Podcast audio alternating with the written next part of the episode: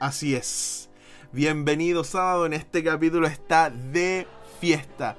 Está de cumpleaños. Así que vamos a tener un capítulo de primer nivel y la vamos a pasar lo mejor, lo mejor, lo mejor posible. El mejor capítulo de esta temporada. No te lo puedes perder. Así que aquí comienza. Bienvenidos sábados de cumpleaños.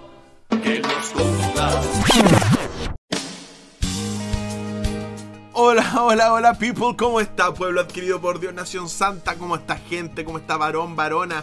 ¿Cómo está el pueblo de Dios, linaje, escogido, los discípulos del papito? No, ando como evangélico últimamente, hoy este capítulo es genial.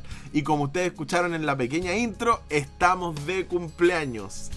Correctly, correctly, correctly porque alguien de nuestra familia, de aquellos fieles, de aquellos pioneros, de aquellos que han apoyado este podcast desde un comienzo, estuvo de cumpleaños esta semana. Y es nuestro amigo Carlitos de Copiapó. Carlitos estuvo de cumpleaños, maestro.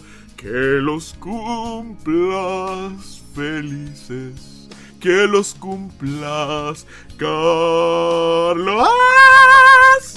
Oye, Qué bueno, bueno. Espero que haya celebrado y lo haya pasado súper bien, Carlos. Se merece, eh, no vamos a decir los años, por supuesto. Vamos a colocar 20 siempre, 20 siempre. Se merece una buena celebración y un saludo de este humilde podcast. Pero que usted, hasta ya lo consideramos y Alexandra parte de nuestra familia. Así que nos alegramos porque usted haya estado de cumpleaños. Eh, y espero que el Señor lo siga bendiciendo y le dé muchos años junto a su hermosa familia y también, hay que decirlo, seguir ahí trabajando en este cargo que el Señor le, le encomendó ahí en Salamanca. Así que eh, un abrazo y un feliz cumpleaños, Carlito. Ahí y todos nuestros amigos, seguidores de nuestro podcast, saluden ahí en Instagram a nuestro hermano Carlitos Quevedo que estuvo de cumpleaños, ¿ya? Así que, oye, un capítulo de celebración. Aquí vamos a pasarla muy bien. Hoy día tenemos inicio de una nueva sesión de eh, la mesa redonda, una nueva serie que va a ser más práctica ya. Eh, no sé si nos, vamos a centrar en un, en un, tema específico, pero va a ser una especie de, capacitación, por decirlo así, en un tema que es súper potente y es súper importante, ¿ya? Así que genial, eh, se viene un capítulo súper bacán. Eh, se viene elección en un minuto, les tengo una recomendación musical, pero excelente, les va a encantar. Eh, tenemos, es de adventistas, tenemos la pregunta de la semana. Eh, no, nada, no se lo pueden perder. Así que vamos primero con los saluditos. Queremos saludar a toda la gente que nos escucha. Eh, queremos agradecer, y de verdad lo digo. porque los números estuvieron súper bien esta semana. Así que espero que todas las personas, todo ese número refleje la cantidad de personas que nos escuchó y no que una persona haya repetido la escucha una y mil veces. No sé si se puede hacer eso. ¿Se podrá? Eh, no sé, en fin. Espero que haya sido porque muchas personas nos han escuchado, así que me siento animado en este capítulo. Estoy contento y muchas gracias a cada uno de ustedes. aquellos que yo sé que escuchan el podcast y aquellos que no sé que lo escuchan, pero lo escuchan. Así que gracias a todos, se pasaron. Oye, ¿se acuerdan que la semana pasada hicimos la dinámica de los libros? De dime el libro que lees y te diré un diagnóstico de tu personalidad. Bueno, primeramente quiero, y aquí sí me voy a poner un poco serio, eh, Pedirle disculpas si alguien se molestó por algo, pero es simplemente una broma, sin faltar el respeto a nadie. No tenía que ver con, la hermana White, sino tenía que ver con nosotros, como nosotros éramos, ¿ya? Eh, pero si alguien lo sintió así, le pido disculpas, para nada. Eh, y todo fue en el ámbito de la simpatía y del, del, sano humor, a mi juicio. ¿ya? Bueno, cerrado ese capítulo, nosotros preguntamos en la semana qué libro te marcó. Y acá tenemos las mejores respuestas, por no decir las únicas. Oye, el mono, ¿se acuerdan de mono? Invitado, y ha sido invitado como dos o tres veces en nuestro podcast en otras temporadas, que está por allá por Groenlandia. Nos escribió Crazy Love, Francis Chan. Ya, buen, buen, buen título, Crazy Love. Así que ese, es el libro que marcó a, nuestro amigo Monito, ya Crazy Love de Francis Chan. La Sole, una fiel auditora, escribió Encuentros del cuestionado Roberto Badenas. Eh, y nuestra hermana Camila Freire, de, acá de Concepción, nos escribió El canto de Eva. Yo ese libro no he tenido la oportunidad de leerlo, así que eh, me llamó la atención, eh, lo voy a piratear, perdón, lo voy a comprar, lo voy a adquirir, lo voy a bajar de la Deep Web y lo voy a leer. Ya ese libro no lo, no lo había leído, ni siquiera lo había escuchado, ya. Eh, me llamó la atención, el canto de Eva. ¿ya? Así que muchas gracias por responder. Eh, ¿Qué libro fue el que te, más te gustó? ¿ya? ¿O qué libro te marcó, por decirlo así? Oye, también me llegaron comentarios de que en todas las iglesias siempre hay un. Eh, siempre el pastor, cuando se junta con los jóvenes, siempre llega a. ¿Cómo están campeones? ¿Ah? ¿Cómo están mis leones? Y sobre todo me comentaron que se dan colportaje. Así que, firmado. Es de Adventista. Así que eh, oye, hoy día la pregunta de la, semana es súper buena, ¿ya? Eh, y es interesante. Porque resulta que yo estuve un par de años y en la iglesia de Bellavista, en la ciudad de Antofagasta, eh, una bonita iglesia, así que si ustedes están en Antofagasta, cuando volvamos a reunirnos presencialmente, vayan a la iglesia de Bellavista, es una buena, buena iglesia. La cosa es que yo le agarré mucho cariño a la iglesia de Bellavista, tuvimos un grupo de alabanza, hicimos hartas cosas en la iglesia. Eh, también obviamente pasamos momentos más o menos difíciles, pero la iglesia en general, eh, uno tiene un cariño por la iglesia. Pero resulta que ahora me cambié de iglesia, o sea, me vi, perdón, me cambié de ciudad. Entonces, la pregunta es que no sé si le ha hecho a ustedes difícil cuando por X cosas se cambian de ciudad, dejar su antigua iglesia y empezar en otra iglesia. No sé si le ha hecho difícil. A mí se me está haciendo súper difícil porque igual como estamos de manera online, igual es como más fácil conectarse y seguir asistiendo a la misma iglesia. Pero por otro lado, igual es bueno a veces cerrar el ciclo y, comenzar otro. Entonces la pregunta es, ¿qué han hecho ustedes? Si me dan algún consejo, eh, ¿qué han hecho ustedes cuando se han cambiado de ciudad y han tenido que buscar otra iglesia? Eh, el cambio lo hacen de a poquito o van, van ahí como un cambio gradual, etcétera, etcétera. Así que denme, sus tips, ¿ya? Tips para superar el cambio de iglesia y hacerlo más eh, agradable. Porque igual uno, uno tampoco quiere dejar a, los hermanos con los que compartió harto tiempo. Yo tengo muchos hermanos súper queridos acá. Eh, no sé, la tía Estrella, el tío Julio, que son como mis papás y mis mamás.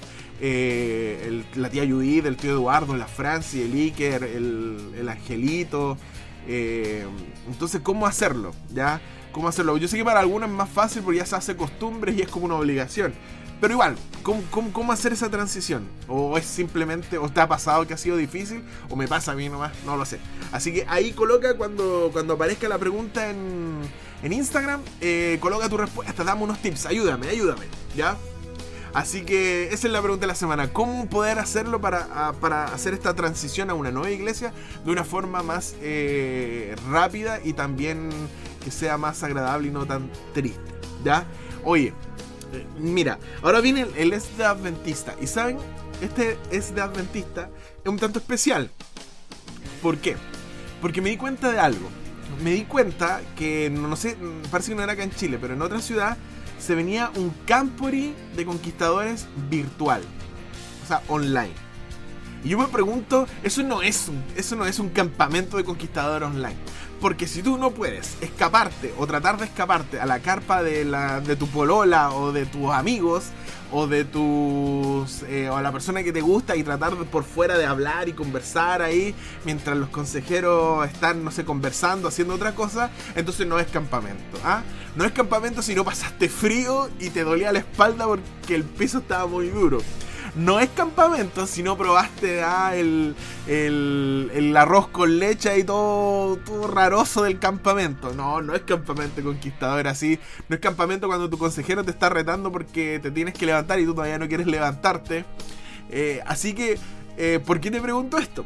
Porque eh, pareciera que para nosotros es re importante el tema del, orden en las liturgias. Por ejemplo, en, nuestros cultos online son tal cual estuviéramos en una iglesia. ¿Cachai? O sea, partimos con la escuela sabática, partimos con un himno, el misionero, los testimonios, la oración, el estudio de la palabra, después los avisos, después canto, todo, igual. Entonces, eh, y si alguien puede proponer algo, igual es mirado como es menos. La ciudad joven es lo mismo, tratamos de hacer lo mismo, y es como que tratamos de hacer todas nuestras actividades de la misma forma estando online.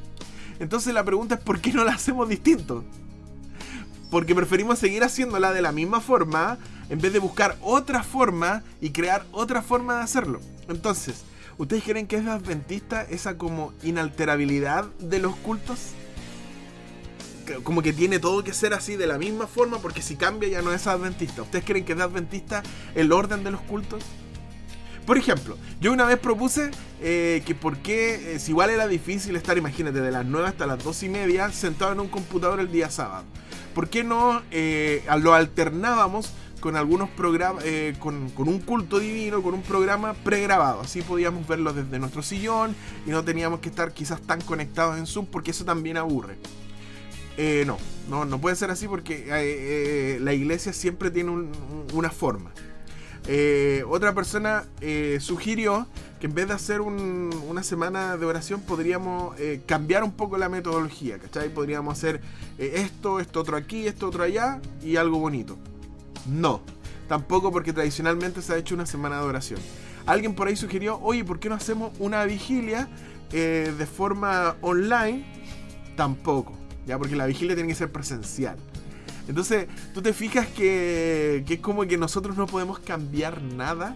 Entonces la pregunta es si es de adventista ese, ese como temor al cambio. ¿Ustedes creen que es de adventista o no? ¿O nosotros como adventistas somos buenos para crear cosas nuevas, crear programas nuevos o, estar siempre renovando nuestras liturgias? ¿O creen que no? Ahí tal, es de adventista. Les dije que era un tanto distinto porque me llamó la atención, me llamó, me llamó la atención un campamento virtual, ¿cachai? O sea, yo entiendo que va a ser, eh, que se, puede pasar genial. El punto es que queremos hacer lo mismo en una situación que no es lo mismo.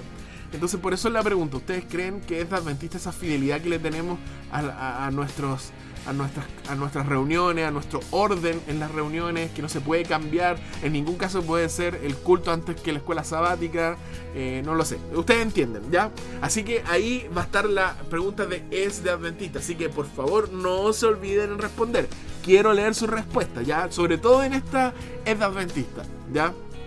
Oye, eh... De hecho, de hecho me acuerdo que con unos amigos eh, intentamos hacer una ciudad jóvenes distinta, ya que fuera a través de streaming, o sea que todo ya estuviera grabado y lo tirábamos a la hora de de jóvenes, pero a través de streaming, que fuera unos momentos de alabanza y después una pequeña reflexión, ya. Eh, pero no, ¿y saben por qué no dijeron? Y el juego, el juego es parte del culto joven. Y los momentos de oración también son parte del culto joven. O sea, al final eh, tiene que hacerse lo que siempre se ha hecho. Entonces, eh, por eso les pregunto si es de adventista, ¿ustedes creen que somos como cultura adventista muy fiel a nuestras costumbres? ¿O creen que somos buenos para cambiar cosas y ir creando cositas nuevas? ¿Ya? Oye, eh, ¿les gustó? Espero sus opiniones ahí, espero esas opiniones eh, de, nuestro hermano Gerson Pérez, de nuestro hermano Carlitos, de nuestra hermana Alexandra, de nuestra hermana Javiera, de nuestra hermana Sole, de nuestra hermana Angie, de nuestro hermano Jona, eh, del Agu, de la Fran y de todas las personas que nos escuchan. Eh, así que por favor opinen, ya, por favor opinen. Oye, ¿saben? esta semana escuché una alabanza que a mí en lo personal me encantó, me fascinó. ¿Ya? Y yo se las voy a compartir con ustedes. Eh, es una alabanza que es súper antigua, ¿ya? es antiguísima. Eh, se llama Comenzando aquí. Bueno, se los digo de una. Se llama Comenzando aquí. Yo la escuché hace mucho tiempo eh, en cuarteto y siempre la vengo escuchando porque es una alabanza súper tradicional. Pero no sé por qué. Hace, muy, hace un par de días la escuché de un conjunto de varones de la iglesia de La Serena y me encantó. Así, sinceramente les digo, me encantó la alabanza, no, lo sé por qué, porque quizá en una época de tanto worship, eh, también es bueno eh, escuchar también eh, los cantos quizás más tradicionales y más, más antiguos que también son alabanza y... Mira, no hay una razón precisa y yo te puedo decir, mira, por esto me, me encantó la alabanza, pero a mí me gustó. A mí me encantó la alabanza y por eso dije la voy a compartir con mis amigos. ¿ya? Esta canción se llama Comenzando aquí y es eh, cantada e interpretada por nuestros hermanos de un conjunto de varones de la iglesia de la Serena. Así que disfruten, es una canción hermosísima, es hermosísima y la letra yo sé que les va a gustar, ¿ya? Eh, tienen varios videitos, estuve investigando ahí, tienen, yo les encontré dos. Así que no se lo pueden perder amigos. Así que apoyemos esta iniciativa de, estos grupos, de, esta, de estos cuartetos, de estos conjuntos que se hacen eh, en estas vías online. Porque hay trabajo, hay, hay un fuerte trabajo de por medio y generalmente se hace para para animar a la gente. yo creo que yo creo cuando escucháis a hermanos que hacen eso te animan. Ah, por lo menos a mí me animó eh, y me gustó. Eso es sobre todo, me, encantó la letra. Eh, así que, sin nada más que decir, aquí les dejo comenzando aquí en Bienvenidos a, a cargo del grupo de varones de la Iglesia de la Serena.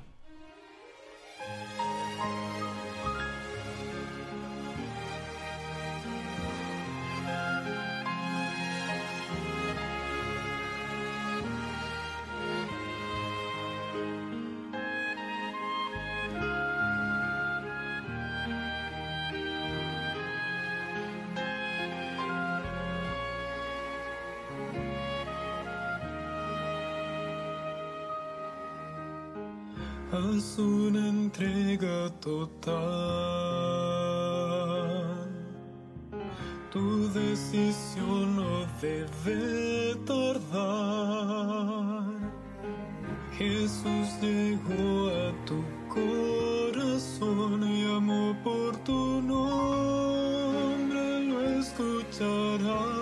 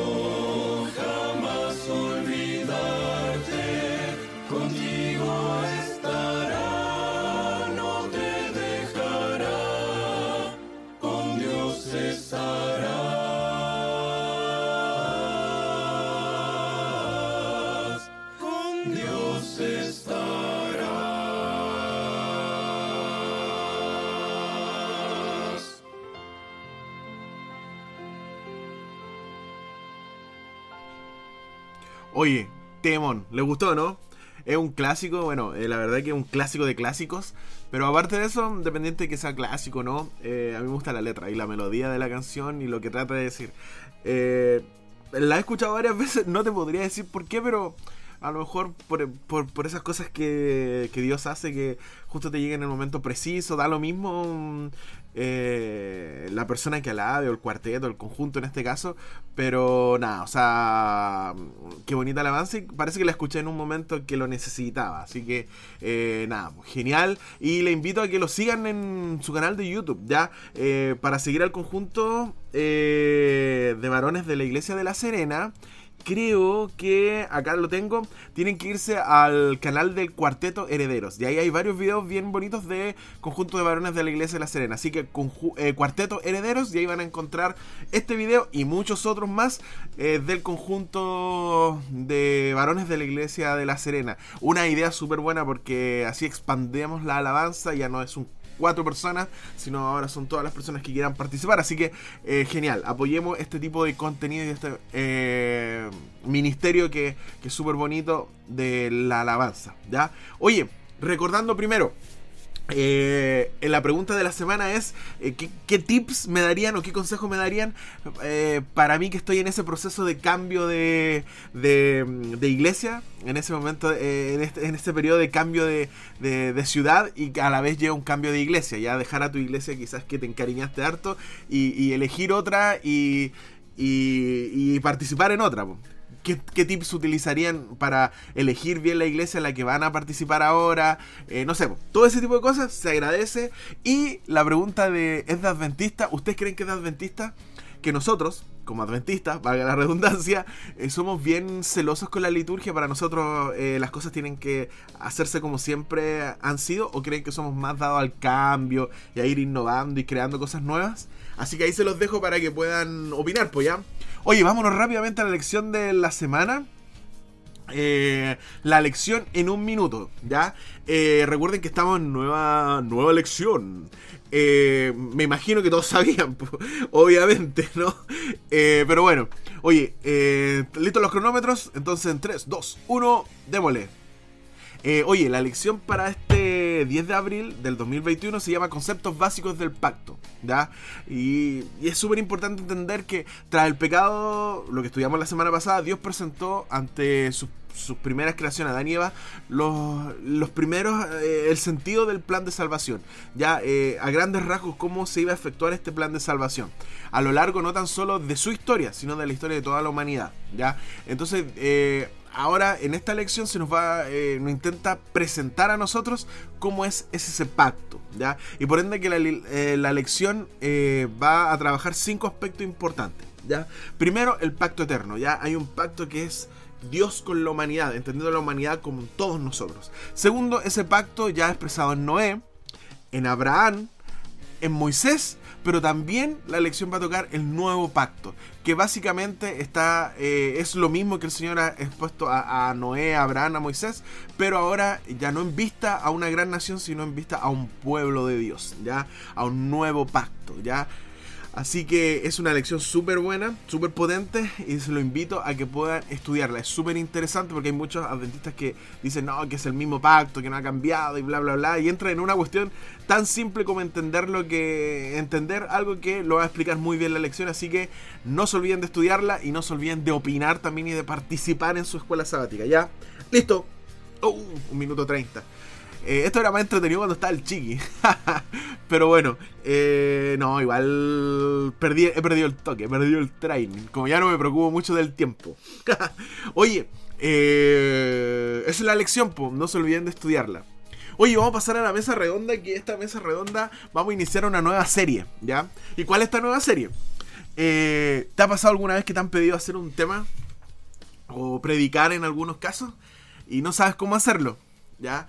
Entonces, humildemente, aquí en Bienvenido Sábado, te vamos a enseñar en tres, o te vamos a dar ciertos tips en tres, eh, los últimos tres capítulos que nos quedan de esta temporada. Estamos en este capítulo número 11, en el 12 y en el 13.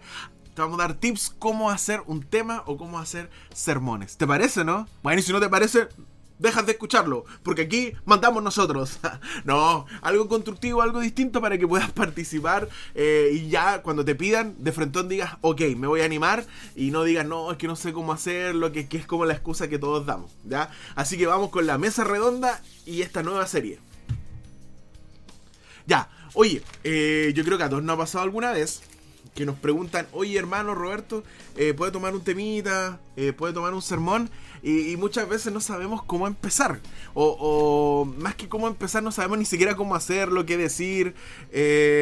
incluso yo me atrevería a decir que hay algunos pastores, algunos ancianos, algunas eh, profesores también que, predicamos habitualmente, que tampoco yo diría, tampoco tienen muy claro la película de cómo, de cómo poder eh, hacer un temita, un sermón. Eh, piensan que todo es sermón o otros piensan que todo es tema. Y lo más chistoso es que cuando tú vayas a capacitaciones para, para predicadores, te pasan 4, 5 manuales de como 100 guías que, que la verdad que que a nadie le es grato estudiar tanta cosa para. o leer tanta cosa para preparar un sermón.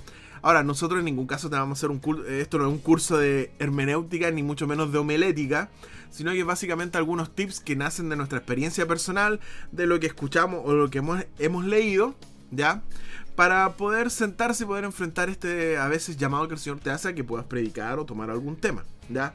Entonces, mira, hoy día vamos a hacer una pequeña introducción, eh, básicamente de cómo de hecho, la mesa redonda la titulamos eh, Una guía de cómo preparar temas o sermones, parte 1. ¿Ya?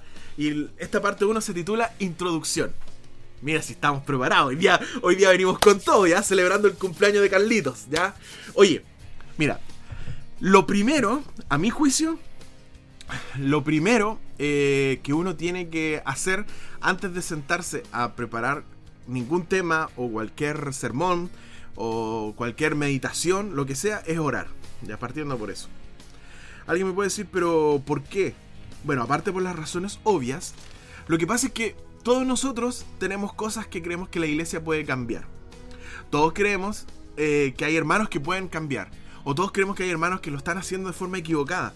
Entonces, cuando nos dan la oportunidad de subirnos o de predicar, de tomar un tema, de subirnos al púlpito y poder predicar sin que haya unas interrupciones, inmediatamente viene algo que yo le llamo la tentación del predicador, en la cual yo, su servidor, ha caído innumerables veces, así que yo acá no hablo de, de, un situal, oh, nos está enseñando, no, sino hablo del error también. Yo he caído mucho en esa tentación también que es el hecho de que yo voy a predicar aquello que yo considero que la iglesia tiene que escuchar si es que eh, tienen que entender que no está haciendo las cosas bien, entonces yo se lo voy a decir. Si a lo mejor quiero tirarle algún palito a algún hermano, lo voy a decir. Si quiero enfatizar algo que la iglesia no está haciendo, lo voy a decir.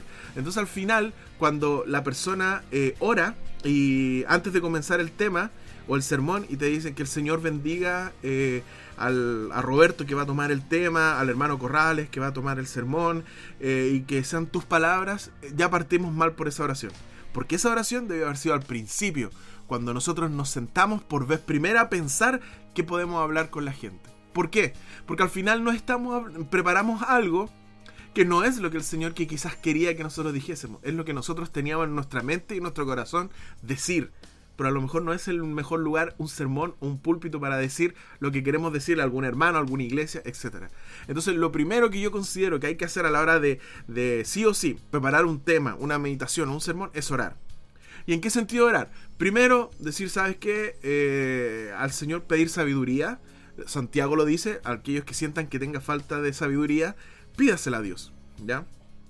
Entonces yo creo que sí, yo creo que es bueno también sentir que, necesitamos sabiduría, porque igual es peligroso cuando nosotros, ah, me, invitaron a hacer un tema, ya voy a, voy a pensar en algo y como que nos sentimos un poco la necesidad de pedir sabiduría. Yo creo que ahí es un poquito peligroso. Entonces nuestra oración tiene que ser pedir sabiduría y que el Señor nos muestre lo que Él quiere decirle a su iglesia, que no use como un instrumento, un canal, un canal, me gusta más la palabra canal que instrumento, un canal donde nosotros mm, dejamos que el Señor hable por nosotros, ¿ya? Yo creo que eso es lo primero que hay que hacer. Espero que estén de acuerdo conmigo, ¿ya? Ahora, eh, eh, los temas, sermones o meditaciones, lo que tú quieras, eh, es difícil centrarlo en un punto. ¿Por qué? Porque, por ejemplo, a lo largo de mis 30 y algo años escuchando temas, sermones, meditaciones y todo lo que tú quieras, he escuchado una gran gama de sermones, meditaciones y predicaciones. Desde algunos que nacen desde la no preparación, o sea, tú escuchas a alguien y sabes al tiro que la persona no se preparó y lo único que está haciendo es estar rellenando, contando experiencias, chistes, anécdotas simpáticas y después cierra con un texto. Eh, o hay otras personas que francamente predican eh, de datos que son importantes, eh, científicos y encuestas y cosas así, y tú te preguntas dónde está la Biblia, o hay meditaciones que, giran en torno al positivismo, por ejemplo, son clases, clases, clases de psicología positiva, ama la vida, ama que, no está malo, pero eh, en realidad sí está malo. Y este es un punto súper personal. A mí me lo enseñaron y yo desde que me lo enseñé, desde que me lo mencionaron y me lo enseñaron, yo lo he tomado como, como algo personal. En 2 Timoteo, eh, capítulo 4, Pablo eh, le dice algo y le empieza a dar como sus encomendaciones al joven Timoteo. Pablo ya estaba pronto a morir y en la segunda carta a los Timoteos él le está escribiendo ya desde el corazón lo que él, lo que él le pide eh, sinceramente a Timoteo. Y fíjate que en el capítulo 1 y 2 le dice algo que es súper importante que nosotros tengamos presente. Mira, le dice, te encarezco delante de Dios y del Señor Jesucristo que juzgará a los vivos y a los muertos en su manifestación y en su reino. Ya, lo primero, igual cuático, o sea, te está, te está pidiendo, te está encarecidamente pidiendo. Pero por si eso ya no es suficiente para Timoteo, le está pidiendo delante de Dios y delante del Señor Jesucristo que va a juzgar a todos, a todos los que están vivos. O sea, lo que Él le va a pedir, que todavía no nos dice, pero lo que Él le va a pedir es algo tan importante que él tiene que entender que Dios y Jesús, a través de Jesucristo va a juzgar si tú hiciste o no hiciste aquello que Pablo le va a pedir a Timoteo. ¿Y qué es lo que le pide? Capítulo 2. Versículo 2, perdón, del capítulo 4 de 2 de Timoteo. Le dice, que prediques la palabra, que instes a tiempo y fuera de tiempo, redarguye, reprende, exhorta con toda paciencia y doctrina. Fíjate que lo primero que le dice, la primera frase es terrible, o sea, le dice, te ruego que prediques la palabra. Porque vas a ser juzgado a través de Jesucristo si es que tú predicas o no predicas la palabra. Y eso debiera ser para nosotros un limitante, después de haber orado, al sentarnos a preparar un tema, un sermón, una meditación, eso debe ser lo primero que guíe. Nuestra meditación, nuestro sermón, nuestro tema tiene que estar enfatizado en la Biblia. ¿ya? Tiene, tenemos que predicar la palabra. Basta con predicar eh, no sé, hay algunas predicaciones que realmente parecen un stand-up comedy, ¿cachai? Y pensamos que, no, es que hay que captar a las nuevas personas y predicamos de, una manera distinta. Eh, y quizás a veces ni nos acordamos de la Biblia. O hay otros sermones que predicamos otras cosas más importantes a nuestro juicio que la Biblia. Incluso en algunos sermones predican más, se cita más a la hermana Elena G. de White que a la Biblia diciendo que la misma hermana de Huay dice que aconseja que no citar a ella misma en los sermones, porque ella es solamente una luz pequeña comparada con la luz mayor que son las escrituras. Entonces, fíjate que lo primero que le dice, o no lo primero, o sea, lo que le encarga de corazón, pero también que tenga eh, ojo con que no es algo pequeño, es que predique la palabra. Yo creo que todos, ustedes que están escuchándome y yo que aquí estoy hablando, todos hemos escuchado sermones donde la verdad eh, no se predica la palabra. Y cuando se predica la palabra, no me estoy refiriendo a, bueno, eh, que utilice un versículo. O que ya después de todo lo que habló, ya para terminar vamos a leer este versículo y hace una conclusión. Eso no es predicar la palabra. No es en, nuestro tema o nuestro sermón mencionar una vez un versículo. Ah, ahí estoy siendo eh, bíblico. No, no, no, no. Predicar la palabra significa, como dice ahí, y sigue diciendo el versículo 2, dice, significa corregir, significa reprender, significa exhortar. O sea, fíjate que predicar la palabra también hace referencia a corregir. O sea, que yo también puedo usar un tema o un sermón, una meditación para corregir algo. Pero ojo que corrección hace, hace referencia a que yo le muestro a alguien o le muestro a un grupo de personas o me muestro a mí mismo que estoy equivocado, pero también le muestro la opción correcta. Siempre positivo. No es, ah, corregir, ah, qué bueno, entonces voy a, voy a tirar palo a través de la Biblia, ¿ya? No, no, no, no, la Biblia no es así, la Biblia es positiva. ¿En qué sentido? Te muestra eh, el error, pero también te da el camino inmediatamente. Y ponte el caso de la mujer samaritana, el Señor le predicó a ella eh, a través de la palabra, le mostró a través de la palabra que él era el Mesías que había de venir, pero ella, él, eh, Cristo le mostró a ella que estaba equivocada en su manera de vivir, en su forma de creencias también, pero también le dijo, pero mira, si tú vienes a mí y bebes de esta agua, no tendrás sed jamás. jamás. O sea que le mostró también una solución. O sea, reprender o, corre, eh, perdón, o redarguir, que significa, yo lo traduzco como corregir, a través de la palabra, siempre es positivo. El reprender siempre es positivo. ¿Ya? Ojo con eso. No, no, no estamos para tirar palo a algo negativo. Reprender es, es, llamar atención, decir, oye, creo que no, no están haciendo lo correcto, por ende, eh, tratemos de hacer de hacerlo de una mejor manera o tratemos de reaccionar, eso es reprender, pero a través de la palabra y exhortar a través de la palabra. ¿ya? Entonces, fíjate que hay... ¿Por qué? Porque nosotros hemos escuchado sermones donde la persona X se para y empieza a tirar palos y yo también he caído en eso. Yo soy súper sincero. Yo a veces también he caído en el hecho de tirar palos o también me han tirado palos a mí desde el sermón, desde el púlpito. Encuentro que eso tampoco es la mejor opción. ¿Por qué? Porque no estamos siguiendo el consejo que Pablo le da a Timoteo y a través de Timoteo a todos nosotros. O sea, prediques la palabra. Y la palabra en ningún caso es acusativa, condenatoria. Siempre es algo positivo predicar la palabra. Incluso cuando el Señor te corrige, te reprende, lo hace siempre de una forma positiva, o sea, siempre buscando algo mejor de ti. Ojo con eso, ¿ya? Ahora, eh, esta corrección, esta eh, esto de reprender, de exhortar, que habla 2 Timoteo 4, 1 y 2, ¿a qué se hace referencia? O sea, puede ser que yo diga, ah, ya voy a predicar la palabra eh, y voy a buscar algo que reprenda a la iglesia porque porque yo quiero que este sermón sea solamente de reprensión, porque la iglesia no, eh, no está diezmando, así que voy a hablar sobre los diezmos y que tienen que devolver los diezmos porque eso lo dice en la Biblia y si no, eh, se van a ir al infierno, etcétera, etcétera, cuando Cristo venga, o van a ser eh, marcados con la bestia, etcétera, etcétera. Puede ser una forma, pero fíjate que Juan, el Evangelio según San Juan nos dice algo súper importante, el mismo Cristo. Cristo dice algo bien interesante que nos llama o por lo menos a mí, me llama mucho la, la atención. ¿Ya? Dice lo siguiente, mira. Dice, escudriñad las escrituras, le está diciendo a los fariseos de Cristo, ustedes escudriñan las escrituras porque piensan que a través de ellas encuentran la vida eterna, pero no se dan cuenta que ellas dan testimonio de mí. Ah, y ahora entendemos el sentido real de un tema, de un sermón, de una meditación, que a través de esa corrección, a través de esa reprensión o a través de esa exhortación, a través de predicar la palabra que habla eh, Pablo a Timoteo, nosotros o la gente y nosotros también podamos ver a Cristo. O sea, en última instancia, que lo que nosotros vayamos a predicar de una u otra forma sea para reprender, sea porque necesitamos volver a Cristo. Si es para corregir, para dejar de hacer eso y poder volver a Cristo. Para exhortar, o sea, seguir entonces con nuestra mirada fija en Cristo. O sea, todo lo que nosotros vayamos a decir tiene que ser cristocéntrico. Ya, no estoy hablando de hablar solo de Cristo, pero que todo vaya enfocado en nuestro enriquecimiento espiritual y en nuestra relación con Cristo. Porque al final, la escritura, si nosotros nos acercamos a la escritura de corazón, habiendo pedido, como te dije en un comienzo, la guía del Espíritu Santo, siempre vamos a encontrar a Cristo en las escrituras. ¿Por qué?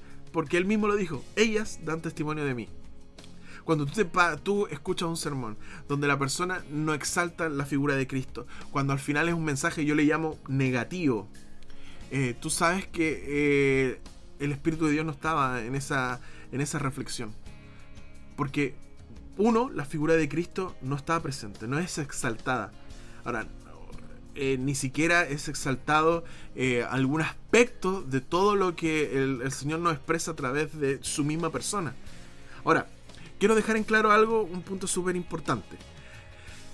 Eh, cuando decimos que tenemos que ser cristocéntricos, nosotros a veces somos tan ceñidos y somos bien especiales como adventistas que pensamos que tenemos que predicar solamente de los tres ángeles, profecía y cosas así. Pero la Biblia nos dice que nosotros tenemos que mostrar a Cristo. Y Cristo es, es tan amplio en su estudio, podemos hablar del amor de Cristo. Y alguien sale por ahí, no, el amor, qué básico, eso es evangelio barato, evangelio simple. Imagina, o sea, hay hermanos que piensan que si nosotros predicamos del amor de Cristo, eso es muy básico. Siendo que la hermana misma, la hermana Juárez, dice que vamos a pasar la eternidad entera eh, estudiando el amor de Cristo. Y Pablo dice que no podemos entender ni la anchura, ni lo largo, ni lo extenso, ni lo grande, etcétera, del amor de Cristo, ¿cachai? O sea, podemos hablar de la misión que tuvo Cristo al venir a este, a este mundo o de la misión que, que, Él le encargó a su pueblo, de la comisión, de la salvación que nos da a través de Cristo, de la revelación, de la justificación a través de Cristo, de la santificación. Podemos hablar tanto de Cristo, pero nosotros generalmente nos, sentamos en, eh, nos centramos en tirar palos, en decir que esa música no es correcta, en hablar sobre fiestas judías eh, y fechas y centrarnos solamente en un montón de, de, figuras monstruosas y osos con costillas de algún animal en su boca y alas y leones que es importante. Pero si nosotros no mostramos que hay un Cristo eh, de hecho, te voy a dar un ejemplo súper super básico. Todos nosotros hemos ido a algún estudio de profecías y, se no y, gastamos tanto tiempo, por ejemplo, en la estatua de Daniel, de Babilonia, de, de los medos persas, de los griegos, de los romanos y de los pies de barro, y al final, así, así, cinco minutos, hablamos de la roca que, que es la venida de Cristo y que rompe con todos los reinos. Cuando hablamos de la persecución hablamos de que el tiempo de angustia de Jacob y filosofamos sobre los 144.000 y nunca hablamos de que al final mm, sí va a ser un, tiempo difícil, pero la Biblia dice que Cristo va a pelear por nosotros en ese tiempo. Entonces, fíjate cómo ahí vamos entendiendo a qué se refiere eh, Juan y Pablo también a predicar la palabra, pero esa palabra tiene que mostrar a Cristo. Porque si nosotros predicamos la palabra, vamos a estar mostrando a Cristo. Y por ende, esa, corrección que nosotros vamos a hacer en el tema o sermón, en esa eh, reprensión también, o en esa exhortación a seguir siendo fieles, va a tener un valor súper genial porque vamos a estar predicando a Cristo. ¿Ya? Oye, ya, eh, vamos a ir con, cositas más prácticas que eh, tenemos que hacer. Ya tenemos claro quizá el aspecto más espiritual a la hora de comenzar ya a aceptar este desafío, porque es un desafío de hacer algún temita, de tomar algún sermón o alguna meditación. ¿ya? Ahora, lo primero, de forma práctica, lo primero que tenemos que hacer, ya dijimos que es orar. Lo segundo, de forma práctica, tenemos que tener, tenemos que darnos un tiempo. ¿Un tiempo para qué? para reflexionar, ¿ya? O sea, el sermón es una reflexión personal. Sí, hay personas que les gusta, no sé, ir a internet, buscar un sermón eh, o buscar una meditación. Sí, igual es, válido eso. Pero a mi juicio, y esto es muy personal, eh, siento que pierde validez. No hay mensaje más poderoso que el que nace de tu propia reflexión de tu propia reflexión a través de Cristo. O sea, ¿qué, ha hecho Cristo en mí? Acuérdate que lo que le dijo Cristo al, endemoniado le dice, anda y predica eh, lo que el Señor ha hecho en tu vida. No le, no le dice predica algo que encontraste por ahí, algo que te dijeron, no, predica lo que tú has, visto que Cristo ha hecho en tu vida. Yo creo que Cristo ha hecho muchas cosas en mi vida y en las de ustedes también, me imagino. Así que lo primero es que hay que sentarse a reflexionar. Estamos acostumbrados a repetir cosas. ¿Ya? Y de hecho la iglesia como que le cuesta un poco el tema de la reflexión, o sea, sentarse y reflexionar sobre algo para así nosotros poder compartir. Nosotros estamos tan eh, ensimismados en el hecho de estudiar siete. Entonces, estudiamos los siete días. La pregunta es, eh, ¿estudiamos? Sí, leemos, estudiamos. ¿Cuánto, ¿Cuántos en algún momento reflexionamos lo que estudiamos? Muy pocos. Muy pocos. O sea, leemos y contestamos algunas las preguntas y leemos la Biblia, pero no hemos sentado a pensar, mm, Dios de pacto. Un Dios de pacto. Pacto. Un Dios y empezamos a reflexionar y a darle vuelta al tema y, yo creo que la lección o las personas que crean la lección apuntan hacia eso, a que nosotros podamos generar una reflexión. Por eso que se nos hace tan difícil cuando, hermano, puede tomar un tema, pucha, ¿y de qué hablo? Eh, porque hemos leído tanto en las lecciones, hemos escuchado tanto, pero estamos tan poco acostumbrados a tomar eso que escuchamos, a tomar aquello que leemos y darle una vuelta y reflexionarlo y verlo en nuestra vida, analizarlo.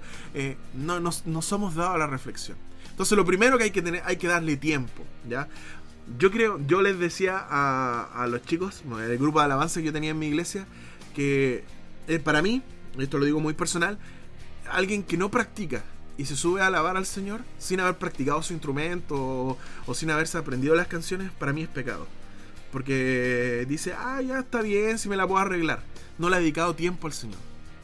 para mí, una persona que se sube a predicar habiendo tomado dos textos a las 8 de la mañana o a las 8 y media o en el camino mientras venía a la iglesia y armó ahí algo, para mí está pecando delante del Señor. Porque, eh, y esto es súper importante que entendamos, a mi juicio, pararse, ya sea un tema, una meditación y una reflexión, es una responsabilidad importante, que merece un tiempo, que merece que te sientes, merece que te prepares de la mejor manera. ¿ya? O sea, hay, nosotros todos hemos visto eh, profesores, pastores, hermanos mismos de iglesia que se acuerdan que tenía que predicar y toman un texto, o tú los ves que están buscando en la Biblia y armando ahí el sermón. Y claro, y después en el sermón tú escuchas muchas anécdotas, eh, media hora hablando sobre el clima, sobre la vida, sobre la filosofía y la inmortalidad del cangrejo, y después al final rematan con dos o tres versículos. Y eso es señal de que, ah, ¿sabes qué? Mira, no preparé algo, pero son hermanos de iglesia y yo me las puedo arreglar. Y eso recuerda que el Señor, a través de Pablo, le dice a Timoteo, predica la palabra. Recuerda que por eso vas a ser juzgado por Cristo, o sea, predicando la palabra. O sea, hay una responsabilidad que nosotros tenemos que entender y tomar, ¿ya? Tercero, antes de, decir que voy a predicar, tengo que tener en mente la iglesia. Si es una iglesia juvenil, el, mensaje tiene que ir planteado de una manera distinta, acorde al, a, la forma, eh, acorde a la mentalidad juvenil, eh, de acorde a la mentalidad de jóvenes. Si es una iglesia mucho más adulta, también no estoy diciendo que cambiemos el mensaje, sino la forma, el código en que nosotros lo vamos a entregar. Ya, porque una iglesia, eh, ponte, a pensar, o a mí me pasó una, voy a, voy a ser súper sincero. Yo estuve un tiempo en Concepción y un día me tocó hacer un tema en la iglesia central de Concepción, donde hay doctores en distintas áreas del conocimiento, médicos, eh, muchos profesionales. Eh, entonces yo preparé un sermón y me di el tiempo de que el sermón fuera eh, no sé si técnico es la palabra, pero fuera como bien armado y con un lenguaje bien, bien particular. ¿Para qué? Para que no hubiera ninguna cosa que entorpeciera el mensaje. Pero después eh, empecé a asistir a una iglesia que se llama Iglesia de Pedro de Valdivia, que es una iglesia de los hermanos son un poco más adultos eh, no hay tantos doctores, no hay doctores, ni, profesionales, ni nada. Entonces yo di el mismo mensaje, por decirlo de alguna forma, pero el código, o sea, como lo dije, fue de manera distinta. Y no es porque ellos no me pudiesen entender o no, sino que a lo mejor yo pude haber me podría haber expresado de una forma quizás que ellos no me pudiesen haber comprendido. Recuerda que Pablo dice, al griego me hago griego y al judío me hago judío. No en el sentido estricto de la palabra, sino si yo tengo que comunicar el mensaje a un griego, voy a comunicárselo en un lenguaje que el griego lo pueda entender. Y a un judío en un lenguaje que el judío lo pueda entender. Y eso no hay nada de malo en eso. Por eso hay que siempre tener en mente, si yo le voy, me, pidieron hacer un tema eh, para conquistadores, tengo que tener en claro que no todos los conquistadores son adventistas. Entonces, mi tema tiene que, tiene que, tiene que ir acorde a la gente a quien yo le voy a entregar el mensaje. O al contexto. ¿Ya? Eh, y por último, el, cuarto punto práctico de lo que tenemos que hacer eh, es tener siempre en cuenta y escribirlo. Iba a decir tatuárselo, pero no es lo mejor. Escribir que eh, el sermón tiene un inicio y tiene un tiempo. ¿Ya? No podemos hacer un sermón y no fijarnos en el tiempo. Porque eso va a, llevarnos a que el sermón puede durar horas. Porque no estamos enfocados en el tiempo, estamos enfocados en decir todo lo que queríamos decir. Entonces, si nosotros desde primer, desde el primer punto. Tenemos claro que el, sermón empieza y termina en determinado lapso de tiempo. Lo que yo vaya a decir lo voy a acotar a ese lapso de tiempo. Y así vamos a encontrar sermones que sean de 30 minutos, 35 minutos y no de una hora, una hora y media, porque nunca tuvimos en cuenta el tiempo a la hora de armar nuestro sermón. ¿Ya? Eso es nuestro tema. ¿Ya? Eso es súper importante. Ahora, con esto termino. ¿Qué no es un sermón? ¿Ya? Eh, un sermón no es una disertación. Ya, nosotros no venimos acá a disertar no venimos, no vinimos, no vinimos, nos venimos a disertar, ¿ya? Nosotros venimos a predicar, a exponer una experiencia personal, una reflexión. No es lo mismo que disertar. nosotros acá no, no venimos a hablar autobiográficamente. O sea, no venimos, nos venimos a contar nuestra vida personal, ni un testimonio. Hay espacio para los testimonios, pero eso son en espacio para testimonios. No para sermón, tema, o nosotros podemos contar algo pequeño. Pero no puede ser que nuestro tema, reflexión o sermón se base en un testimonio personal. ¿Ya? No venimos, por, por ende, tampoco no es un stand-up comedy, que ahora está súper de moda. O sea, eh, tú te das cuenta que a veces hay personas que predican que hacen un verdadero stand-up. O sea, te entretienen durante 30 minutos y realmente te, entretienen. oye, estoy, está súper ameno el sermón. Pero después llega a tu casa a almorzar y dices, oye, ¿de qué habló? No habló de nada. En fin.